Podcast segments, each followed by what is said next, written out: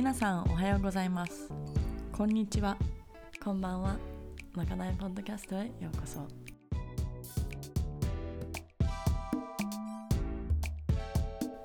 まかないとは今あるもので作りシェアすること。まかないポッドキャストもそのノリで。メルティングポットのようにさまざまな考えや感情から湧き出る思いと抱く疑問をテーマに気ままなトークセッション。ありのままの自分飾らない自分をシェアし合う時間 We're all just walking each other home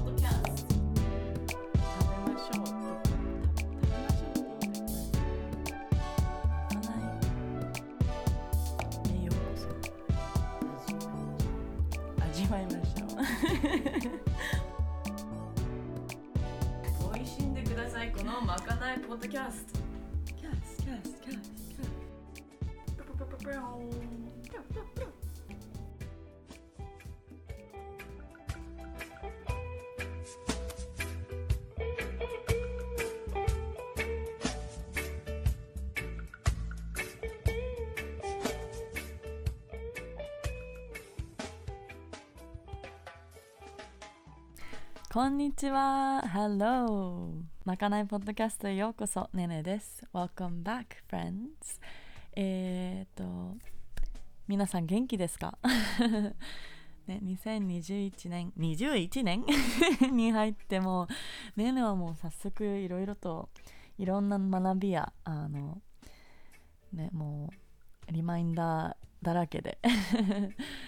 もうねいろいろと、まあ、楽しくアップアンドダウンももう早速あるんですけどねあの自分のためにと思いながらと信じながらあの前向きに ですね。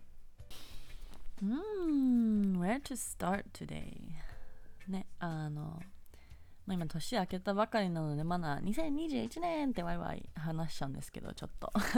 あの2021年はえっ、と5の年だと言われてて、えーあじゃあちょっと前ちょっと戻ってちょっと早速入っちゃうんですけど 2020年は4の年だったんですけどでその4っていう、まあ、数字の中ではテーマは4の年は、えー、とブレイクスルーがテーマでそのブレイクスルーその自分のアイデンティティやプライオリティえっ、と私は誰か何をしたいのか私にとって何が大切かえー、と何が何かってね。でここ何回かこのポッドキャストでも話している中でね。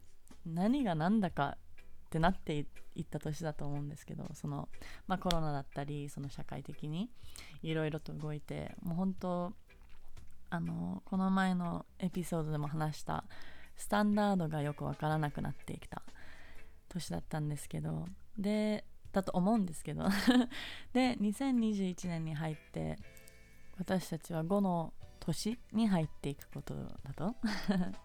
でこの5のテーマはえっ、と Change, Freedom and New Experiences えっ、と変化自由と新しい体験。ですね。でねねが思うにはあであとこれ先に言っとくとこのこのテーマっていうのはその自分個人的っていうよりなんかみんなの人類にとってのテーマ。なのでで個人的にも入っていけるんですけどその自分の数字を見つけて今年は何何のテーマなの何の年かとか、まあ、それも、ね、今後もっとそういうお話に入っていきたいんですけど今日はみんなの テーマとして2021年5の年そのねあの変化自由、えー、と体験。でねねが思うにはその去年のいろいろの学びをと持ってねでそうやって自分と向き合った自分だから本当レベルアップした自分。あともっとクリアに自分にとって何が何だか何が大事か何がしたいかとかを持ちながら今ここにいる自分でいろいろな変化を迎え自信を持ってね前向きに そのその変化をウェルカムする感じ。とねその一つ忘れずにって本当伝えたいのはあの、あなたがそれに直面する準備ができてない限り変化やそういう恐れとかそのいろいろチャレンジは起こらないし来ない。自分にあのそういうテストとかも来ない。だから何か大変なことが来たらじゃあこれはじゃあ宇宙からのメッセージだと、ね、私はこれをに向き合う準備ができているからそこまで来たから私は。こんだけレベルアップして強くなったからこそこんないろいろなねあの体験やチャレンジが来るんだ みたいな。ね。だからまあ the point is えっとね自分を信じながらねで自分のその力この新しい力を信じて前向きにいきましょう。とのことですね。頑張りましょう。楽しみましょう。はあ。ねでこういう数字とかそういうお話ももっと入っていくので今後ポッドキャストで。えー、っと。はい。であの I wanted to apologize ちょっとあの謝りたいっていうかちょっと反省してるところなんですけど。なんかすごい日本語と英語が混ざっちゃっている感じですね。ねね。最近やっぱこっち戻ってきてカリフォルニアに今いてなんか英語をもっと使うようになって なんかすごい本当もうごちゃごちゃになっている感じ。なんか本当ママとパパがこのポッドキャストを聞いてたらねねはちょっと怒られちゃう。っていうぐらい混ざっちゃって混ざっちゃっていると思うんですけど。ねいつも聞いてくれている皆さんありがとうございます。これからも頑張ります。頑張っていますので。今日のエピソードですね。この前の続き。えー、っとヒロくんとナチョスとのお話の後に、実は前だったんですけどね。もっくん溝手元幸さん。もっくんは、えーと、ヘブンで出会った仲間で、えーと、ヘブンの横の土地で、えーと、ボルケーノファームズボケーノファームズっていうあの農場をも経営していて、とそこでマコモだけマコモを育ててえーと、自分でそのお茶を焙煎して、えーとまあ、いろんなカフェに置いてたり、えーと、ショップやセレクトショップとか、ね、でこれ今後それをもっと広げていってそのマコモのパワーをシェアしていきたい感じですね。でねねも本当モックに出会って、まあ、このトークセッションでもお話しするんですけど本当このナチュラルな生き方本当自然とつながっているライフスタイル。ねあのシンプルライフスローライフとかね本当に自分の自由とは何なんだろう、ね、でそれを見つけ出して、ね、自分の中で。でそれを求める生き方。は本当もうこのヘブンの周りの仲間を見てあこういうのもあるんだ。っていうかあネネはこうやって生きたいとか思ったのは本当にこのヘブンに来てからますます深めなんだろう深くそっちに行ったんですけど。で本当もっくんもその中で大きなネネの中ではすごい大きな影響えっとインフルエンスだったので、えーと、もっくんと座ってお話をしたいと思ってシェアします。ね、でこのもっくんはあのー、まあサーファーでもありお父さんスケーターミュージシャン農家さんシェフ。なんだろうもう本当自由人ですね。で今日はあのマコモについていろいろと話してもらったりあのマコモねねも今説明してもなんか うまく説明できなさそうなのでトークセッションの方に任せちゃうんですけど あのねねねの中ではマコモはもうスーパーフード な感じであのお茶として飲んだりあの怪我すると結構そのマコモのパウダーを塗ったりあの今はもう毎日使ってるマコモ枕とかをあの、ね、作っているもっくんなんですけど、ね、やっぱ食や自分の健康 health を通してまあ自由へとのことですね。本当英語では、um, health is wealth って言うんですけど健康こそ最大の資産。Health is wealth.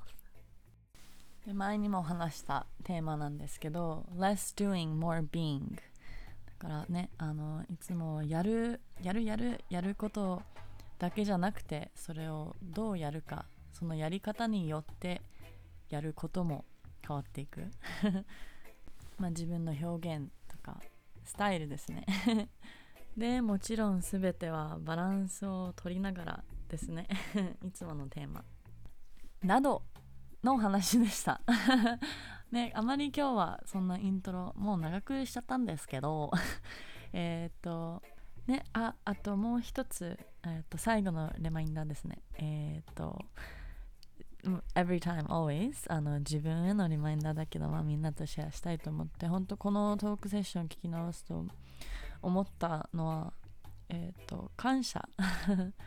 まあ、全ては感謝の気持ちからですよね。で本当感謝とはねチョイス。ねあの感謝とはライフスタイルで感謝は本当に毎日のようなもうプラクティスですよね。だから、ね、これを聞き直してねねが言ってたようにそうやって日本の宮崎とかオーストラリアのバイロンベイからそのままロスに来てねあのその自然豊かな場所から全然もう肺の匂いのすごい色をしたあの空とかを見てねその自分の環境や居場所を変えれなくても気持ちから変えてけ変えていくっていうかまあ少しずつポジティブにいけたらもうほんと自分の世界が変わっていく。で本当それももう毎回言ってるんですけど本当それはほんあのなんだろう。感謝の気持ちからだなと思って。ねその感謝の気持ちさえあればもう何でも素敵に見えてくる。何でも素晴らしく見えてくる。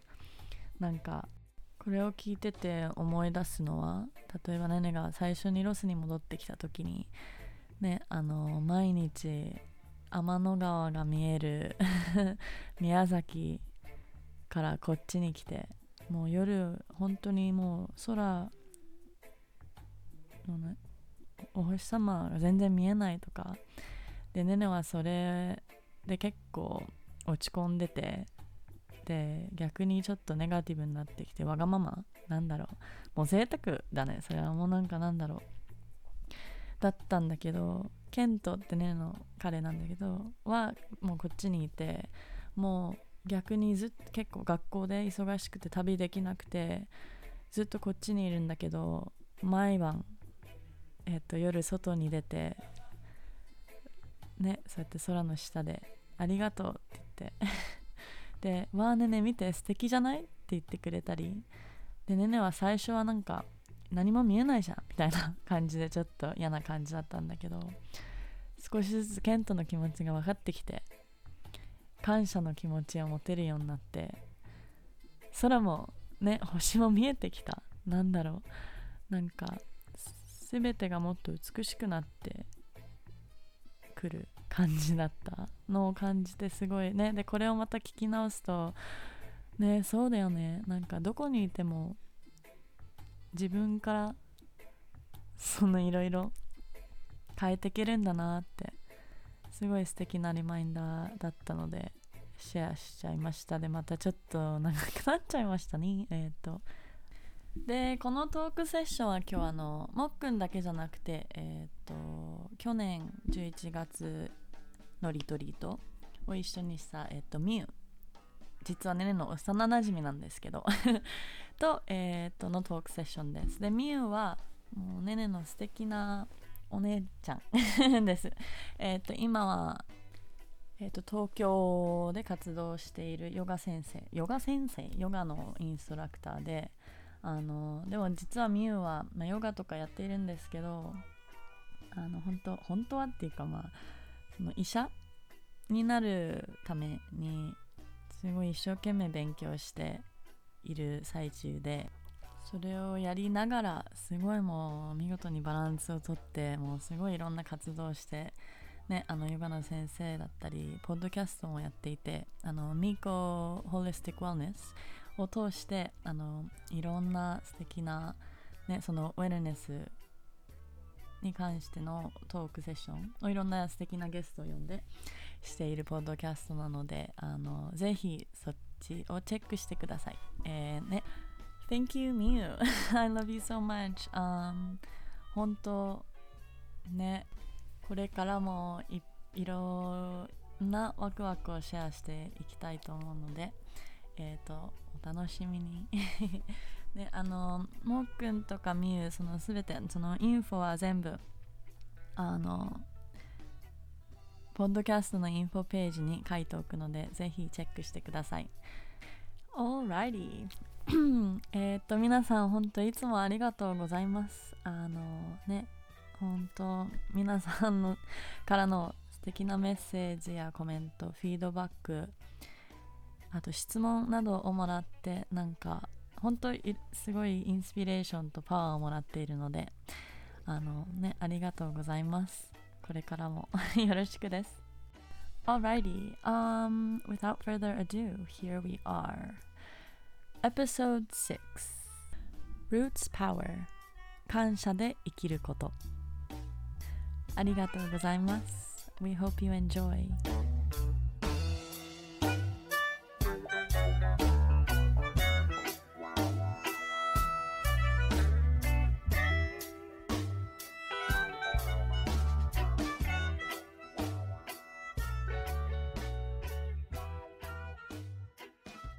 シャリストまでそのマクロビオティックとかもあの極めたわけじゃないけど、まあその入り口から入ってこう何が大事かっていう基本っていうのはやっぱり自分ですごくあの意識してるから、うん、だからなんかまあ食品の選び方とか、まあやっぱこうそうそう表示とかなんかまあね毒をやっぱり入れたくねえとかいうのをやっぱり意識したり子供たちとかまあ友達周りの身近な人がこうそれやべえんじゃねえとかまあ言ってもまあねそれで聞く人も聞かん人もおるだろうしな食うなとも言えんし。まああとでもその基本の部分とかすごい聞きたいかも、うん、基本の部分はね、もっくんがどういうところを基本にしてるやっぱり命あるものっていうかこうそういうのをやっぱいただくっていうのはやっぱパワーになると思うし、力に。そうですよね、うん、そこかなやっぱり、やっぱなんかこうあの100%こうねストイックにやるっていういうのはなんか無理なような気がして、やっぱり食べたりもするし。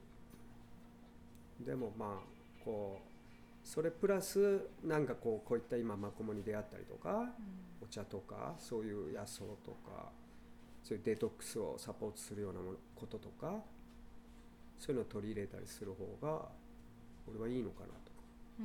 まあ、そんな感じかな、うん、そうそういうことやね。でもそれが結局引用なんだろうなんてなんか思ってて、うん、でなんかもう偏りすぎて本当もうベジタリアンとかまあもうでもベジでもベジでも何て言うんだろう、ね、その辺のスーパーで買って、ね、農薬バリバリ使った野菜食ってて、ね、うん、ベジタリアン絶対調子悪くなるよって、うん、思うよね、うん、うん、よし。なんかすごい寒そうやし、ね、体もいつも冷たそうだし、冷え切ったりとかするとやっぱりね、調子悪いし。うんあとさっき言ってたいただき方っていうかなんだろう。その食べる時の気持ちそう。いただく時の、うん、やっぱ必ずやっぱこう感謝といただきますと、特に俺お米に対してはすごく思うね。やっぱ米作ったことあるし俺。やっぱ実際やってみてなんかすごいあの感動したわけかって「うわ俺にも米が作れた」って。すげえっつって。で大変なのも分かったしそういう獣害にあってねえもう収穫1週間前でみんなで泥まみれになって子供たちと仲間と一緒にみんなで機械使わずに手で植えてねえなんかそれがわーっとこう米豊作になってすごい綺麗なのうわーみたいな。できたみたいなではもうちょっとやっていう時に仕事行って見に行ったらもうあれっていう状況になっとったわけ。こうなっとったのがピーンってなったんよ。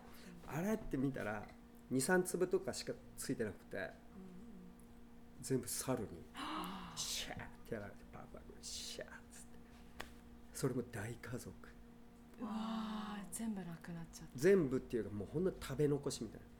でも2日でもう結構ね家族5人分ぐらいがもう1年間がっつり米には困らんぞいうぐらいの量なんか2日ぐらいでもう結構やられてもうそのまま立ちすくんで書くみたいな。でもまあそれでまあ勉強にもなったし自分も米作れる。でもまあ本当にその収穫する時に本気で守ってなんだろう。まあなんて言うんだろうね。まあできたわけ。あ取るって言うんじゃなくてなんか本当にもうそこは本当に本気。全身全霊でぐらいの勢いで、まあ、やらんとやっぱダメなのかなとか思ったりとか、まあいろんな方法あるよ。電気使ったりとか。そう言って。けどまあそんなことしたくなかったから、電柵とかそんな。まあいろいろやったらなんか美容師知り合いの美容師から切った髪の毛とかをもらってきてコーナーコーナーにこう髪をぶら下げたり匂い人間の匂いを。そうするとイノシシが入ってこないとかするしでも猿は通用しなかったね。入ってきた。それでも。うん、でまあそれまで全然猿も見たことなかったのに見てたんだね。どっかの影から。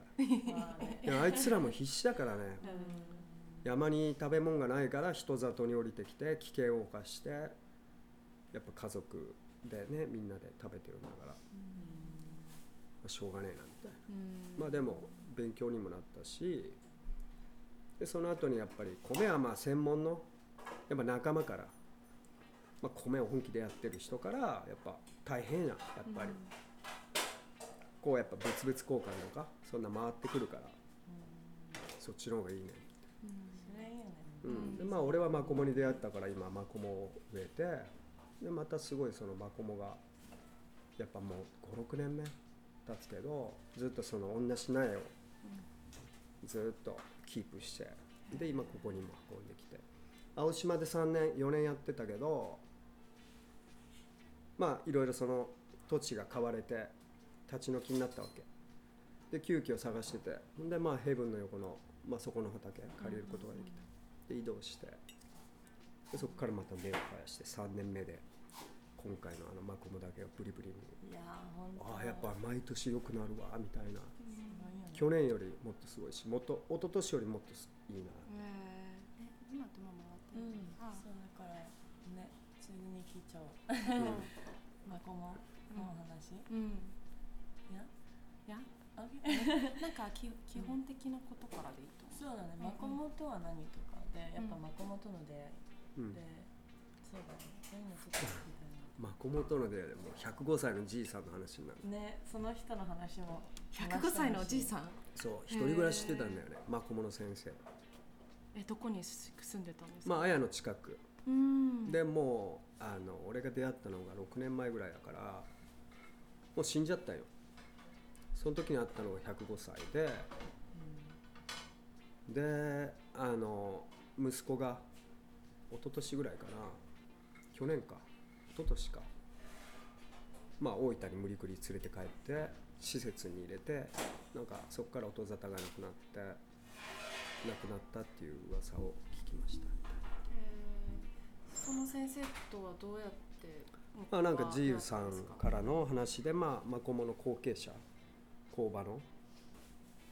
発酵マコモをその人が発明しちゃって発酵させたマコモの粉を、まあ、昭和の23年だったかな。4年ぐらいからなんか日本で初初の健康食品アメリカにも輸出した健康食品っていうのでマコモの発酵の粉がね売られてた。納豆とかよりも前？そう。へえそうなんだ。でやっぱすごい体を強い体を作るっていうので出てたみたいでお風呂にも入れてマコモ風呂とか。でまあそういうのをやり始めたその先生がいてその人は60歳までなんか持病を持っとっちゃってあの医者にも治せ見捨てられたっつって。でマコモに出会って。その60過ぎ60って。うでその持病を治しちゃったわけ。医者に見捨てられた病気をでそこからもうみるみる力がみなぎってマコモを自分でやり始めて研究も重ねて発酵マコモの粉を作り工場を作りやってた。マコモってあのじゃあ日本には由来のあるというかもともともう昔から。昔からあるもの、で人の生活の中にすごい身近なものであったみたいでやっぱあの縄文人があの使ってたっていう化石も発見されてるしでまあ神道にもすごいあの関わってたし出雲大社のしめ縄とか全部マコモとかあとお供えとかあとでやっぱ調べてみるとやっぱ空間を浄化する。で土地も浄化する。で水もすごい浄化する。最強のまあ浄化力っていうそうそうそういうあの植物だったわけ、で同じ兄弟みたいなあの種類のマコモは北米のインディアン水辺に住むインディアンが北米のワイルドライスっていうのを主食に。それもやっぱマコモの仲間で。でも今の俺のマコモからワイルドライスが取れないんだよね。だからあマコモとワイルドライスそう仲間なんよ。へ品種はねなんかやっぱ同じ種類の。ええじゃああの葉っぱから入ってくるんですか？今ワイルドライスが。うーんいや俺のマコモからは出ないんだよね。だからでも似てる一緒？うん。種類は似てるみたい一緒の、うん、その辺もちょっとまだあれなんだけど。えそのでまあそのインディアンの人たちはスピリットを育てる穀物として崇められてるわけ。でやっぱりそうやってこのマコモも日本のマコモもそうやって神道にもやっぱ同じルーツっていうかつながってるもんがあるって。えーなんかでもネイティブアメリカンも日本人もすごくスピリチュアルですよね。うなんんかもともとはすごく、うん。なんかすごくそこもなんかつながってるよういな気がして今聞いてて。やいやすごいマコモはねつながってると思うお釈迦様があのそのマコモのあの引き物っていうかまあ俺今あのマコモ枕っていうのも作ってるんですけどでまあマコモの敷物でそのお釈迦様が人々を寝かして治療してたっていう話も言い伝えもあるしそうやって昔からそうやって崇められてるんだなと思って。その浄化する以外、うん。マコモってどういう、まあ、なんか効果があったりするんですか？うーん。っていうとそういう自然に対して環境に対してと体にあのまあ体に溜まったなんか老廃物とかその腸内？まあ薬草のあの料理の若杉ばあちゃんっていう人がいるんですけどその人の料理教室を受けた時にマコモはその腸内に溜まったそのなんていうの？悪カスじゃないけどそういうの？をこうきれいにして出してくれるサポートしてくれるからって言ってましたね。でまあ利尿効果も上がるし僕はお茶作ってるけど。でまあ傷になんかかけたりとかして治治りが早かった時もあるし。本当毎なんかいろんな。に行けばもうでまあなんか ブレンドして自分のオリジナリティみたいな作ったりとかでコーヒーもちょっと好きなもんでコーヒー飲みすぎたらマコモ茶で半分割ったりとかするとまたまろやかで美味しくなったりとかしてえもっくんそのまあのマコモの発酵はしないんですか？発酵は勉強中勉強中勉強中です。楽しみじゃあ、でもやっぱりねやると工場とかまあ自分の食べる分ぐらいとかでやるのはいいかもしれないけどやっぱ粉末にすごいあのあのできるまでの工程っていうのを俺は手伝って勉強したんですけどすごい大変でしたね。蒸してまあ発酵さしてで粗挽き細挽きにしてでさらに陶器の壺で6時間ぐらいセラミックのボールと6時間回して右回して粉末にしてパウダーにしてさらにふるいにかけて不純物取ってみたいなうわもう製粉工場だみたいなぐらい でよくその僕僕がやってる時にその105歳のじいさんが来てその工場に。で粉まみれの中でじーっと瞑想してるような感じで座ってじーっとしてるでな何してるんですか？って聞くとこの待ってる粉を吸いに来たんじゃ。とかっつって。これがいいんじゃ。とかっつって。へえみたいな。あじゃあマスクしとかこう咳込むからこうしない方がいいっすね。吸い込んでそうじゃとかっつって しっかり吸えみたいな。まあそんな感じで。でまあまああのいずれ発酵の粉も今勉強中です。最初モックに会った時もそのおじいさんの話してくれて、そのマコモレボリューションうんって言ってなんかすごいなんだろう。やっぱ体と環境でもそういう、本当生き方とかも全てをなんかなんだろう。本当レボリューションみたいに変えていくなんかそういうそうだね。なんか植えることでね俺はもう地球への恩返しだと思ってるしやっぱその水を浄化することでやっぱ海に流れるし、まあ、僕海好きなんでやそうそこがなんか聞きたくてそのさっきは体の浄化もするけどやっぱりマコモを植えることでこう土が変わったり、その環境が変わったりっていう、環境にもすごいいいそう水をとにかく浄化するから。昔の人はねやっぱりお米農家の人はマコモを周りに植えてマコモを通った水がお米に流れて美味しいお米が取れるっつってつやってたみたい。わすげえなってそういう自然のもうやってく浄化してくれる力をこう知恵をね使って、うん。サイクルっていうかねそれにうまく入って循環していく感じだよね。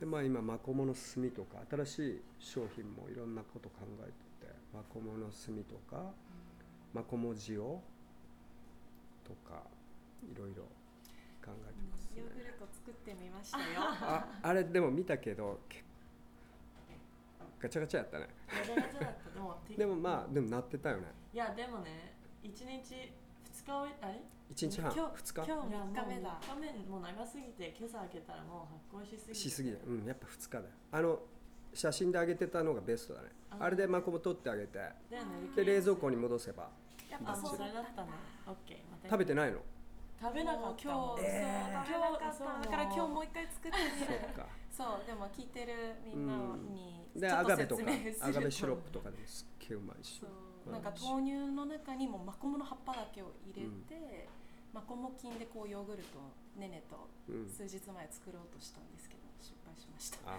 あさせすぎちゃった。ね。もう金だもんね。そうだから一番いい手頃なそんなもうあの写真で上げとったぐらいでもう全部。全部取れば、うんうん。ねあれあれパーフェクトだった冷蔵庫。そうなん美味しい。ニューちょっと食べて食べなかったあちょっと一瞬だけ食べた。うん。でフルーツと一緒にあえてねアガベとかかけて。いやでもめちゃくちゃ美味しい。本当すごいねうん。ねでもっくんがやってるマコモはボルケーノファームって言ってね。そうでですそこからのルーツパワーは、そのなんだろう。ルーツパワーはやっぱりルーツかなと思って。そうなんかね、うん。そういうのもそう言ってマクマクモ枕とかも、うん。全部ルーツパワーっていうあれでつけてて。そうやあのマークはやっぱり上と下に行く力が全部あの重なり合う。でその中にチョン点でそれが離れないようにしっかりつなぐ。調和っていう意味ですよね。あそうなんだ。そう。あのなんていうの三角。さあの逆三うん。角がそう2つあって。ああ重なってるんだ。で中にチョンが大事なもんで中のチョンがその調和あ上に行く力と下に力すごいね。やっぱバランスやっぱなんかね全部今この生きてる世界もそんな感じじゃん。うん。そうね結構それがいろんなテーマだったかも今年。うん。なんかやっぱその自然と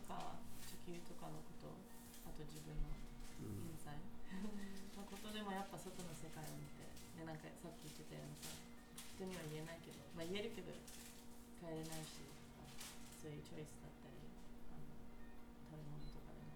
やっぱそのそれを見ながら自分のバランスをとって感じで本当もっくんはすごい取れてる人だなと思って。いやーそうかな。まだまだですよ。でも。えーねねともやっくんの出会いはどういうものだったの？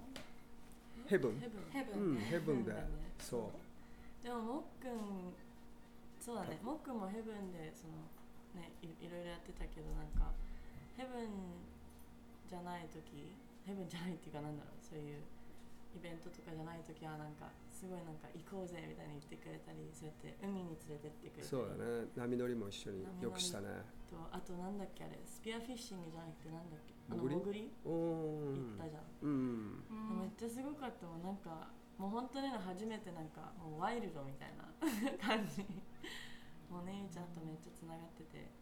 でもなんかすごいだからもっくんといっぱいあまり話してなかったけどすごいもっくんを見ててすっごい学びになってる感じ、そういうこう自然とのつながりとかあのコミュニケーションとなんかもう本当そのやり方、いやーもう本当ねねはグッドバイブスだから。なんか。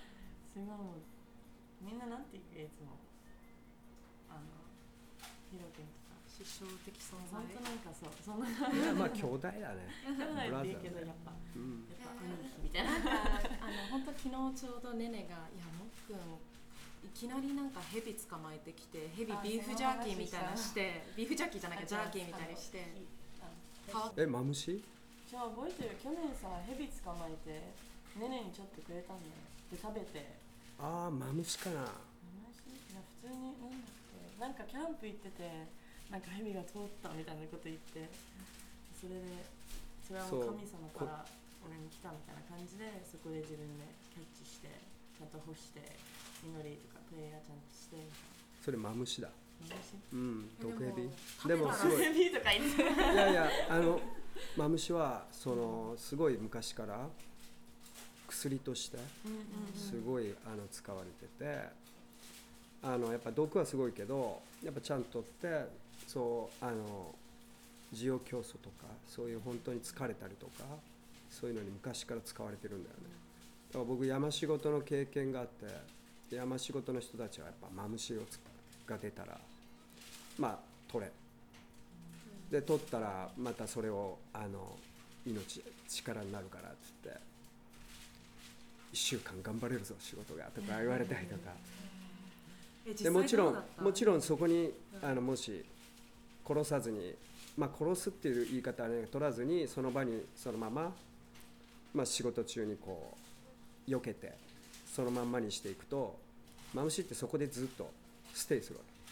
あんまり動かないヘビただ後ろ歩いてる人がよく噛まれたりとかそういうことがあるみたいだからまあそうゲゲというかまあうんそうだね。えでもすごいちっちゃいピース食べてすごい元気いやねあれすごかったもん。いや強力なんよや本当に。だってマムシの焼酎漬けとか需要競争のね売ってるもんね。そういうなんだろうもっくんのなんだろう自然に対するあこれは取っていいものとかこれはこういう効能があるとかっていうのはどういうふうに学んでったんですか？自分で。うん。もう自分にあのまあ先人からの教えとまあ自分で実際やってみてとか。えーやっぱ、うん。そうだね。こっちひあの宮崎に来てやっぱそういうねもっと自然との生活なんだ生活もでも何年だっけ？20以上年俺もそうだね。22年とか、うん。もともとはでも広島で。広島でそなんで宮崎に引っ越してきたんですか？うサーフィンが大好きで。うん。で宮崎の海に惚れ込んでしまって。でまあもう広島からまあなんかあれば宮崎トリップっていうのを繰り返してて。嫌なことがあればまた宮崎とか。なんかそういうことを繰り返してたらああやっぱりもう海のそばに住みたいってうん。でまあインドネシア一人旅してる時にもう帰ったら住もうって決めてでまあそのまま帰って日本に戻ったら宮崎に向かってこう日向からずっと家を探しながらいろんなまあ場所。であの赤い浜ギャップっていうんだけどそこにたどり着いた時にスチュワートっていう、まあ、ニーボードのもう彼がすごいチューブを抜けててここに住もうって決めてでまああの辺に住んでそこから始まった感じ。そこでまあ瞬時とか、まあ、昔はすごくいい時代でポイントも混んでなくていつものやつらしかいなくて、まあ、そこで一日ビーチに朝から夕方までもうオールデイビーチみたいなぐらいリラックスできてて。でそこでまあ仲間今の仲間たちに出会ったりいつもいるなお前もと思いながらそこから始まった感じだねすごいなんか素敵なつながりえその時にベジいやベジ。その後だね。あそのうんやっぱり子供ができて。うん。でやっぱあの何が大事かとかやっぱこう強い子供をやっぱ作りたいもんで。でまあ食事。あとまあ自分も健康っていうかもっとストイックにあのもっともっとっていうサーフィンがもうライフのもっともっと向上したかったから。突き進みなんていうの？追求したかったしやっぱ食っていうのはすごい大事だなって。サーフィンを通じて。まああと子供。うん。でまあ食に関してすごい。まあ出会いもあったけどいろんな人に。えまずそのしょじゃあもうちょっと食についてこう追求したいって思った時にまず最初はどっから追求してたんです玄か米ですね。玄そうだ玄米ですね。めっちゃもっくんとのと玄米の話聞くね。そうなんだ。そう。でまああのランチトラックでまああの玄米広めたくてそういったベジ料理っていうのも8年間やったかな。ランチトラックで黄色いバスで九州全部回って。えなんていう名前だったんですか？気ままや気ままやあん。まや気ままや。いい名前。まあ気ままにやりたいなっていうのもあったし。えーその当時でもベジとかってあんま日本ではなかったそうだね。だからまあそこはでもまあやり続けるともうもうベジでやりてえなってすごく思ってて。でいろんな人にまあ出会ってまあすごいどんどん追求してあでも掃除も楽だしね動物性使ってないからね油汚れも超楽やし食中毒の心配もないしいいねとか思って。でまああの調味料さえこだわればね美味しいもんで。で材料もやっぱりあの無農薬そういった食材を選んでやれば美味しいもんで。で結局そういうのを作ってると肉を食べる人でもどっちの人でもね美味しいもん美味しいしうん。パンチが足りんとかいう人は2杯食えよって感じで大盛りにしなとか。うんまあそんな感じでああいいなと思って全然問題なかったですね。でやっぱそういったビーガンとかベジタリアンの人たちもやっぱどんどん増えてくるし特にあの外国人の人とかやっぱ多かったもんでお客さんも。すごい喜んでもらえたりとかして最初はね。でもどんどん広がっていった感じで。えなんかでも学校行ったんだよねもっくん。そうそうそうそう。そこもすごい聞きたいな。それはなんかまあじゃあ追求して玄米とかうん。をその後だね。その後うにん。宮崎にある学校なんですか、その当時そう。宮崎でそのまあやってた。まああのなんだろう。職業訓練校っていうのにそのマクロビオティックのフードビジネス科っていうのがあってそれが1回目なもんであ第一期生。第1期生。でまあそこにまあ面接行ったらなんか受かってしまったもんで。受かってしまって。奥絶対受かるでしょいやいやいや。まああの行って勉強させてもらって。どういうこと学んだんですか？いやもう座学からやっぱ陰陽陰陽語学からあとそのまあ料理切り方調理の仕方。でまあそのそのなんていうの？この食品のこの世界の流れとかまああのどういったそういうケミカル的なものがどういった害を与えているかとか、まあ、環境とか、全て陰陽なんですよみたいなとこでまあ結構有名な先生とか中島デコさんとか講師に来たりとかしたりすごいあの自分の中では勉強になりましたね。でまあそういったこう生徒の一人としてこう前に立たされてこうみんなの前で喋らされたりとかなんか自己紹介とかそういうのも今までなんかしたね経験なかったもんですごいあの苦手な部分だったけどまあなんかやっぱ商売とかやってるしやっぱそういうのもすごい大事だなと思って。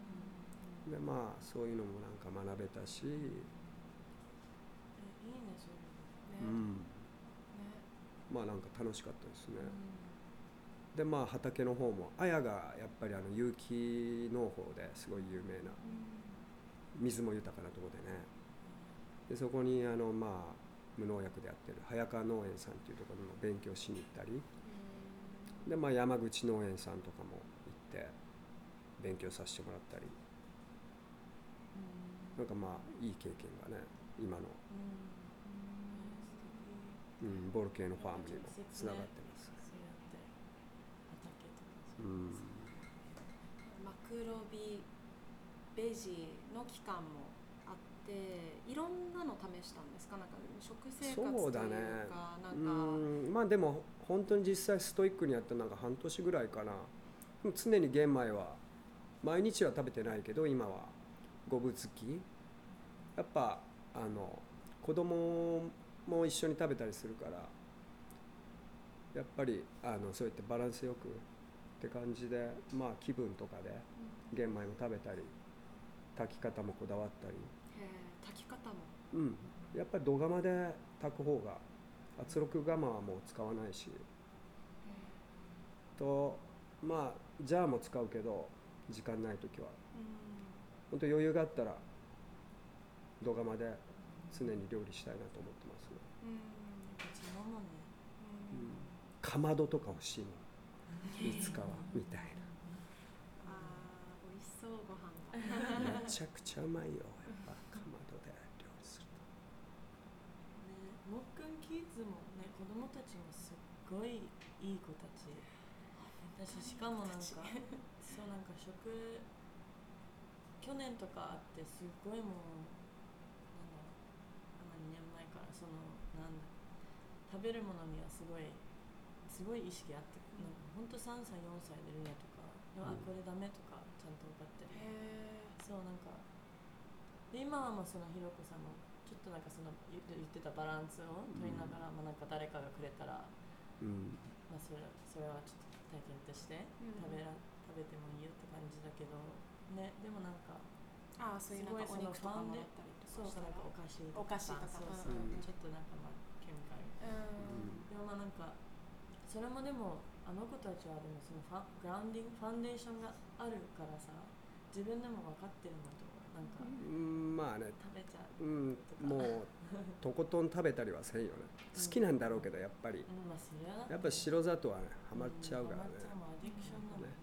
それはでも結構意識的に教えてたんですか？子供には。それともなんか言ってあ言ってたんですね、うん、言ってたしまあなんかそう買い与えない。っていうのがやっぱ、まあ、友達からねもらったりとかしょうがないもんねやっぱり。周りからまあ俺もなんか出されたらちょっとはつまんだりもするし、うわハマってしまう。止まらんくなりそうとか。やばいやばい。だから。ねでもここ一週間ねみゆと二人で行ってるけどめっちゃそうだもん日本来るとなんかいっぱい食べちゃうよね。でもやっぱそこがバランスだと思う。そうだね。うん。まあ毎日食うわけじゃないし。やっぱその本当の自然とかそのナチュラルなパワーからもういっぱいもらって、とそっちをメインにできればって感じにしながらなんかそういうちょっとそうだよねバランスとかもあると思ううん。なんか宮崎にいると結構出会う人出会う人これはまあヘブンのつながりだからっていうのもあると思うんですけどなんかみんなこう自然をすごくリスペクトして尊敬して、うん。あの自然ともいつも触れ合ってあと本当に自分の心が喜ぶ生き方をしてる人たちがすごく多いなって、やっぱり東京から来てくると全然なんか違ううん。雰囲気が、なんかやっぱモック見てても自然へのリスペクトあとは生きたいように生きるやり方をやっててなんかでも、ね、広島でも違うオファーがあったっていう話昨日してくださってて、うん。やっぱりそのモックの中で今の生き方ってなんだろう自分で選んでもちろんしてるものだしすごくもっくんが大切にしてるものでもあると思うしでも違う生き方もあったと思うんですよね、うん。なんかじゃあもっとなんだろう変な話をするとこうもっと物理的なものがうん。ほあの豊かになる生活とかのうん。えのパスも選べたと思うんだけどその中でやっぱもっくんが今一番大切にしてるものって何なんですか？生きていく上でどういう環境があってどういうなんだろうことをしてたらハッピーなのかとかその選択していく節目節目があると思うんですよ人生の中でも、うん。やっぱ子供ができたからもっとこうした方がいいのかなうんとかあると思うけど、その中でもこの大切にしてるもの今まで。自由。でもまあそうあと、まあ、大切な場所は宮崎にも俺たくさんあるから、まあ、いつもそこに行って、まあ、いつも行ってるわけじゃないけど何かやっぱ行ってそこでなんかすごいあのいろいろあのなんて言うんだ。うんうんもう。パワーをもらう。うそういった感じの場所もいっぱいあるしまああとんでも抵抗とかはなかったんですか？抵抗？うん。抵抗っていうとこの生活に？そう、いや俺こんな今俺、うん、すごい感謝してるよ。本当に。なんかまあいろんなねずっと最初からこうだったわけじゃないけどねやっぱ波みたいにいろんな なんかことあったから結構俺も人生いろいろあのなんだろう。まあ旅が好きなもんで常に。うんでもまあでそういうことがあるから今もあるしやっぱこの自然やっぱすごい大事にしてたらやっぱ流れも良くなるなってすごく思うし、うん、でまあ自分の魂が思う方に今から生きていこうってすごい。まあ今もずっとそうなんだけどそこかな向かう方に魂が大切。でもなんかね東京住んでるとその魂の声が聞こえなくなってくる人たちが多いかもしれない、うん。えどう？思うでもそういうのもわかるよ俺。うん。うんやっぱり。うん。でもやっぱ何かを代償にしないと何かは得られないでしょ。そうですね。でやっぱそういうこう辛さとか苦労とかもやっぱ経験せんと。それの目の前の小さなすげえ幸せにも気づかんと思うし。うん。ここにいると結構何が大切なんだろうっていうことをすごく考えさせられる、うん。うん、でまあ今年も本当に大きい転機でもあったと思うんコロナっていうことがあったり、うん。世界中がここまでつながってるっていうことも分かったしあとは、うん、自分にとって何が大切なのかなっていうふうに探求考えせざるを得ない人たちが、まあ、多かったと思うんですよ、今回、うん。うん。だからそういった意味でもこうやって宮崎に来てもっくんみたいな生活とか暮らしをしてる人に出会うとうん。ああなんかこれが大切なんだろうなとかまあそれが一人一人違うとは思うんだけど。うん。まあでもなんか自分のスタイルで伝えてね行くのは多分お役目だと思うんで。私ですか？お役目はい、うん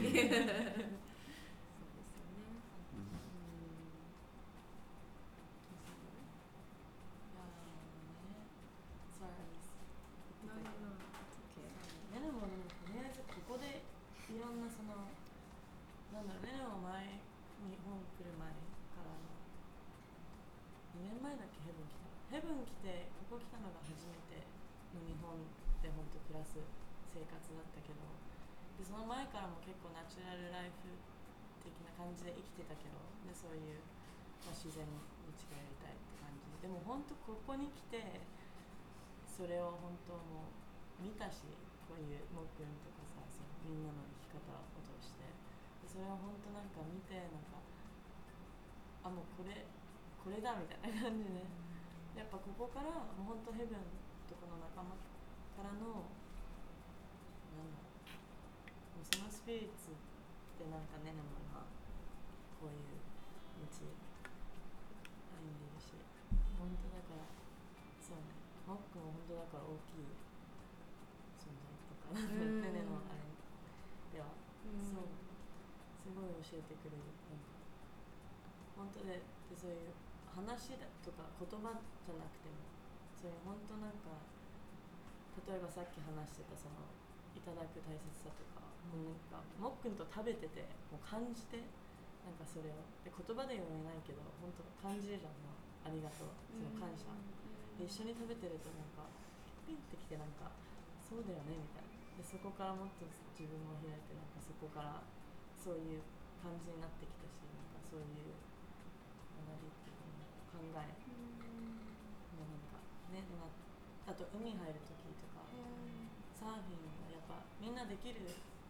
しやってるしやっぱ最近はでもやっぱそのサーフィンをすることだけじゃなくてどうやってなんか海との関係とかその入り方も自分のサーフィンのスタイルにも出てくるし上がり方も波乗り方もだけどだから乗って立つだけじゃなくてもう本当もう入るところから最後上がるまでがもう全部スタイルに出てくるしでそれももっくんを見てすごいもっくんとかしんじ君とかねみんなを見てなんかやっぱ言葉じゃないじゃん、うん。でもそれはやっぱ見てなんか感じてなんかああみたいな感じだからねねも本当ここに来ていろんなもう毎日学びだってさそういう人生なんだろうそういう何かをするとかじゃないけどやっぱその being その doing の方じゃなくて being とかは本当この仲間そのさっき言ったように自由をみんな求めるけどそれはどうやって自分の中の,、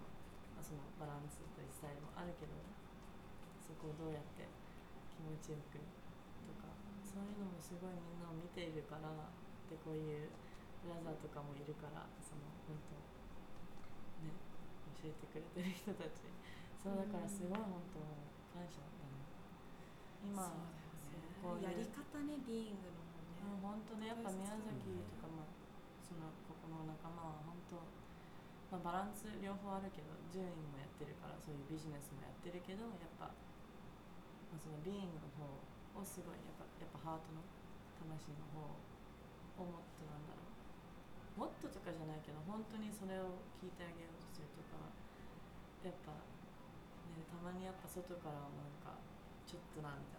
感じかもしれないけどでもなんか自分のそのフィーリングとかその魂とかの声を聞きながらすごいまっすぐと言ってるからそれもすごい簡単じゃないと思うし、うん。でやっぱ社会からしたらちょっとずれてる人たちだけどなんかねねからしたらもうえこの人たち分かってんじゃんみたいな。そうそのなんか人生とか生きることとか何が大切それをだからそうもくんとかもやっぱ言葉じゃなくてもう生き方ですごい伝えているから。そうなんかそうなんかねも知らないうちなんかなってる気がする。なんか話すのも話そうとしてるけどやっぱなんか言葉ではないものをたくさん。やっぱそういうねたちもこうやって明日からリトリートしてお話もいっぱいするけどやっぱそのお話の仕方とか挨拶とかそういう小さなところでいっぱい出てくると思うけどそれもやっぱまあ親もそうだけどやっぱここの人たちに教わったことかなとすごい思う。うん、だね。いいね。じゃあわかる。すごいなんか。やっぱそれもやっぱみんな本当にそのルーツ本当ルーツパワーその自然とのそのグラウンディングがすごいあるから。やっぱ東京だとその血を感じることとかやっぱその空とか太陽とか浴びることとかなんか比べちゃったらさなんかちょっとないじゃないけどまあなんか本当その時間。を大切にしてないわけじゃないけど本当なんか大切にしようとしてもさこっちの方ももっと本当がっつりさもう土みたいな感じ海だみたいな感じで生きれるからもあるかもしれないけどでもそれを知った上なんかそれを本当にありがたく毎日生きてること。やっぱそれが当たり前だけどなになってくるけど宮崎にいると。でもそのそれでも毎日本当当たり前じゃないように生きてる。なんか本当感謝って感じで生きてるみんなだから、うん、そこもすごい大きいそうだね。一日一日大事だね、うん、毎日。うん。やっぱね、う。ん、そういうのもたまにあるけどねなんか慣れるとやっぱ当たり前になっちゃう、うん、でもだから1年ここ住んでてで、まあ、またオーストラリア行ってまたこっち行ってからのロスだったからそれで結構食らってなんかうわ空とか星見えないしもうなんか匂いも全部もうガソリンとかの道みたいな感じででなんかでもそのみんなのなんだろうみんなをみんなにも出会っちゃったからさねねの中にはみんながいる。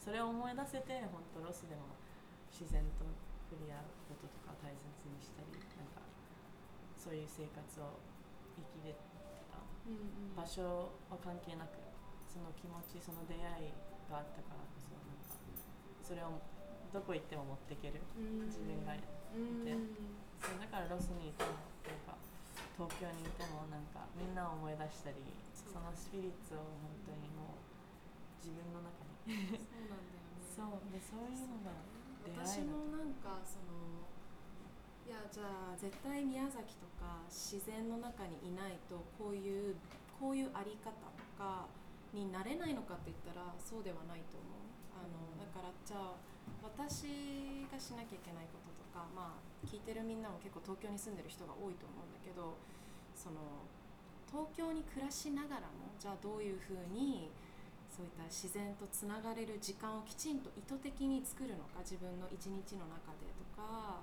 こう道端歩いててただただ歩くんじゃなくてちょっと周りを見渡しながら時間をかけて、うん、今この瞬間今ここにあるお花とかに気づいて感謝の気持ちを常にこう抱けるようになるのかって、うん、まあ練習すればねできると思うしそこが大切と思えばできると思う。そうだね。まあ、月見るのいいよね。月、だって月見るのはもう忘れちゃうぐらいね忙しい人とかやっぱいるじゃん、まあ、月見れば。空見ない。空見なくなっちゃう、東京にいると、ね、だからそれもだからそのねやっぱビーイングの方だと思う、ね、ビーイングだ、うん、なんかどこにいてもやっぱネイチャーがないところでもどどうつながるか、うん、自然。ね、でだから自然って言ったらまあ本当の人間も自然のあれじゃん、うん、一部っていうか。だからじゃあ自分とのつながりとか、うん、その静かな時間でもなんか、ね、緑がなくても自分の中からどうにかする、って感じでもあるかもしれないけど、まあ、あとは本当にそういう都会に住む必要があるかってところだよね。なんか、私はここに住まなきゃいけない。いなんとかしなきゃいけない。なんとかしなきゃいけないっていうなんかもうすごい条件をこうみんなつけちゃうと思う。縛り。うん。縛って縛って縛って。でも今回のコロナで思ったのがえ仕事実はどこからでもやろうと思えばできるんじゃん。とか、まあ、それは加速したからもあると思うんだけどねそこが。でもまあなんかそこもチョイスだと思う。の自分の。そこに住むことのチョイスとか。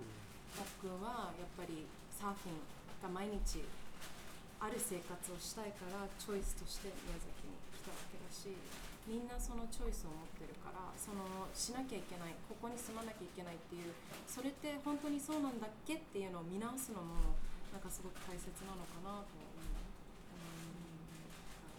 うん、いろんな生き方があるしこうやらなきゃいけないっていうのもないと思うし、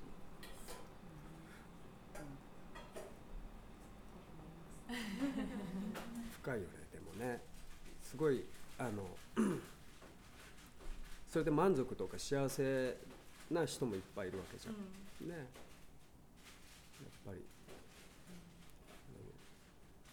本当もうなんか重くなると飛べないよね。うん 自由じゃなくなっちゃう。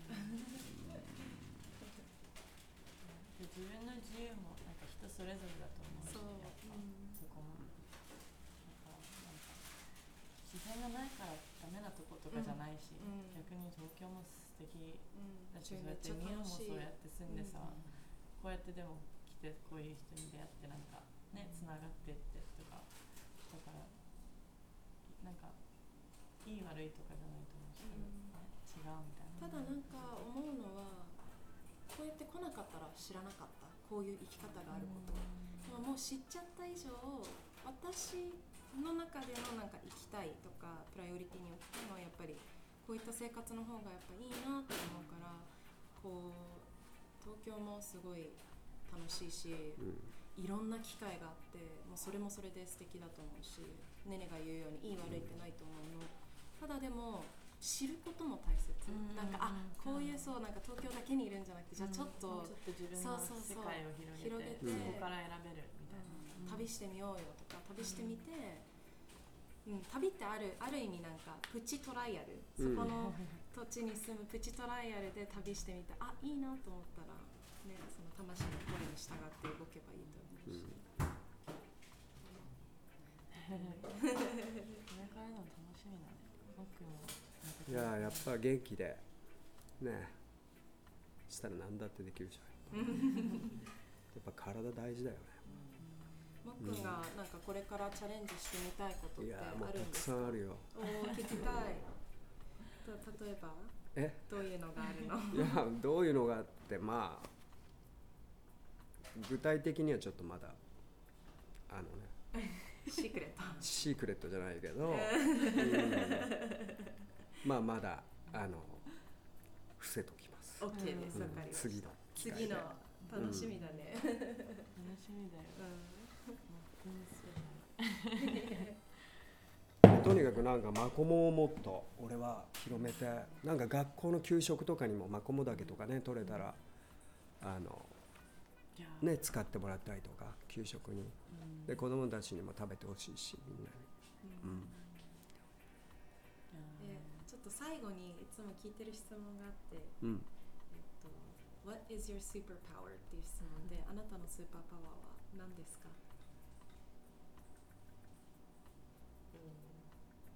海だね。あれだね。海だね。かモックの中に持ってるスーパーパワー。うーんスーパーパワーって言われても。例えばなんかいやもっくんのあの寝ることとかできなさそう寝ること？あ今のこのなんかゲ誰とでも友達になれるとかいつも笑顔がスーパーパワーとか。うん笑顔いいよね。今モックのモックの話。どうなんだろう。あんまり考えたことない。結構でもあの用心深いとこもあるし。うん、なんかやっぱ動物とか俺狼とか鳥とか、まあ、ライオンもそうだし虎とかも好きだし。なんかそういうの出るよね、うん。そういう。なんかまあそういう野生の動物とかからなんかすごいスピリットも感じたりとかしてる部分もあるかな、じゃあ感じるよね、なんかももっくんのなんかスーパーパワーってなんか。スーパーパワー？どんなの？動物とかなんかうん。自然と会話できるっていうのがスーパーパワーなのかも。動物と？いやいや会話できてんのかな？まあでも。繋がれる？うん。だってさもっくんとたまにもう目だけで会話できちゃう感じがする。なんか目を見て。だからなんかそういうのうんわかるわかるこううんそうね。い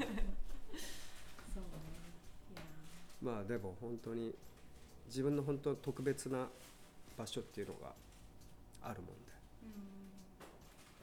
そこに行ってこうパワーをもらうとかね、うんうん、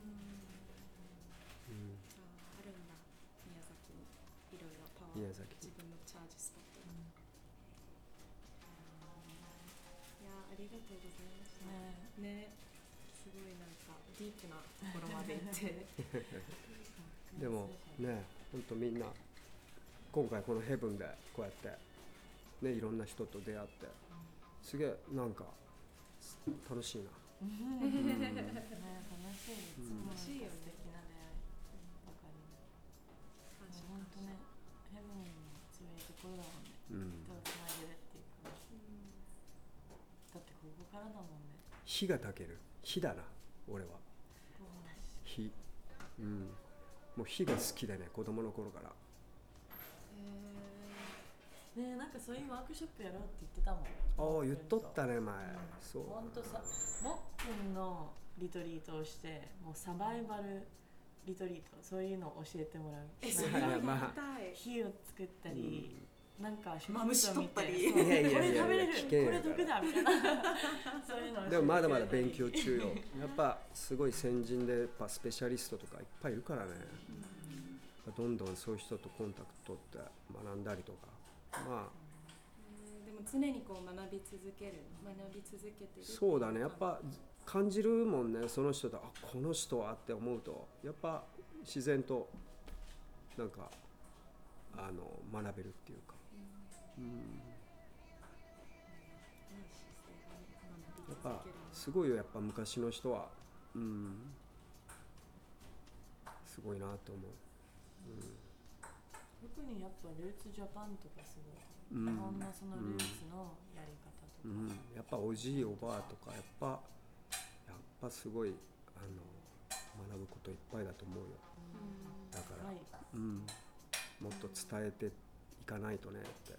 うん。おじいちゃんおばあちゃんたちに、いやそうその知恵がねそうそうそう。なくならないうんそういうこと。後世に伝えていくって大切それってすごい大事なことだよね。俺たちの未来につながるし、うん。ね、その先の先のね。まだ見ぬ子供たちとか。本当そうだね。えじゃあそういう意味そういった意味でもリトリート大切ですね。そうですね、もっくんのリトリートやってみたいねいつかヘブンでやります。やりましょう。ねこの緑と。えーじゃあありがとうございました、ありがとう。楽しかった。美味しいランチ。そう今から美味しいランチ食べに行きます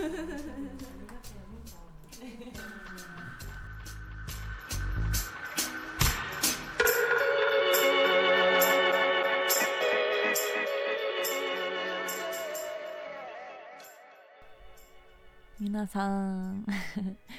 いつもここまで来てくれてありがとうございます。We hope you enjoyed ねあの今回のちょっとタイトルあと、まあ、ネルの中でのテーマ に合わせて皆さんに読みたいあの、まあ、昔ちょっとブログで書いたあのことをシェアしたいなと思ってです。であの感謝はライフスタイル。選ぶものについてですね。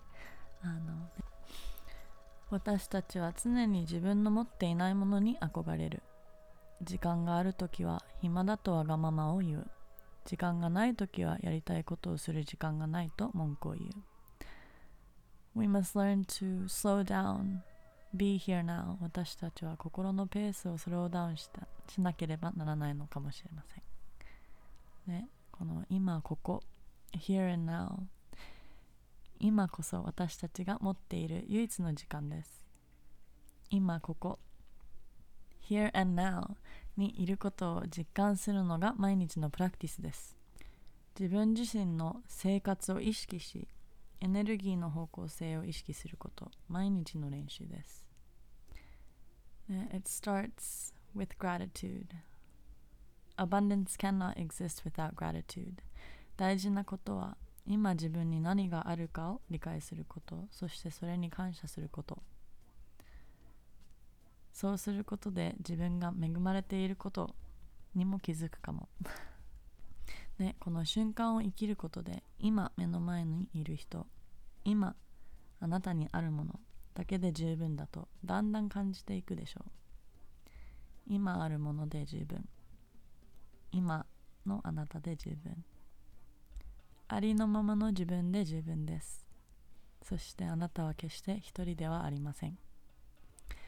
Let us practice living, thinking, and feeling gratitude for each day, each moment, with love, patience, and compassion to self and all.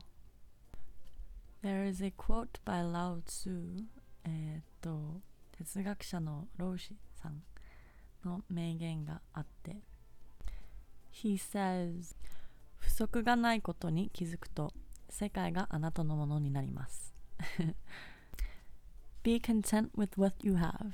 Rejoice in the way things are. When you realize there is nothing lacking, the whole world belongs to you.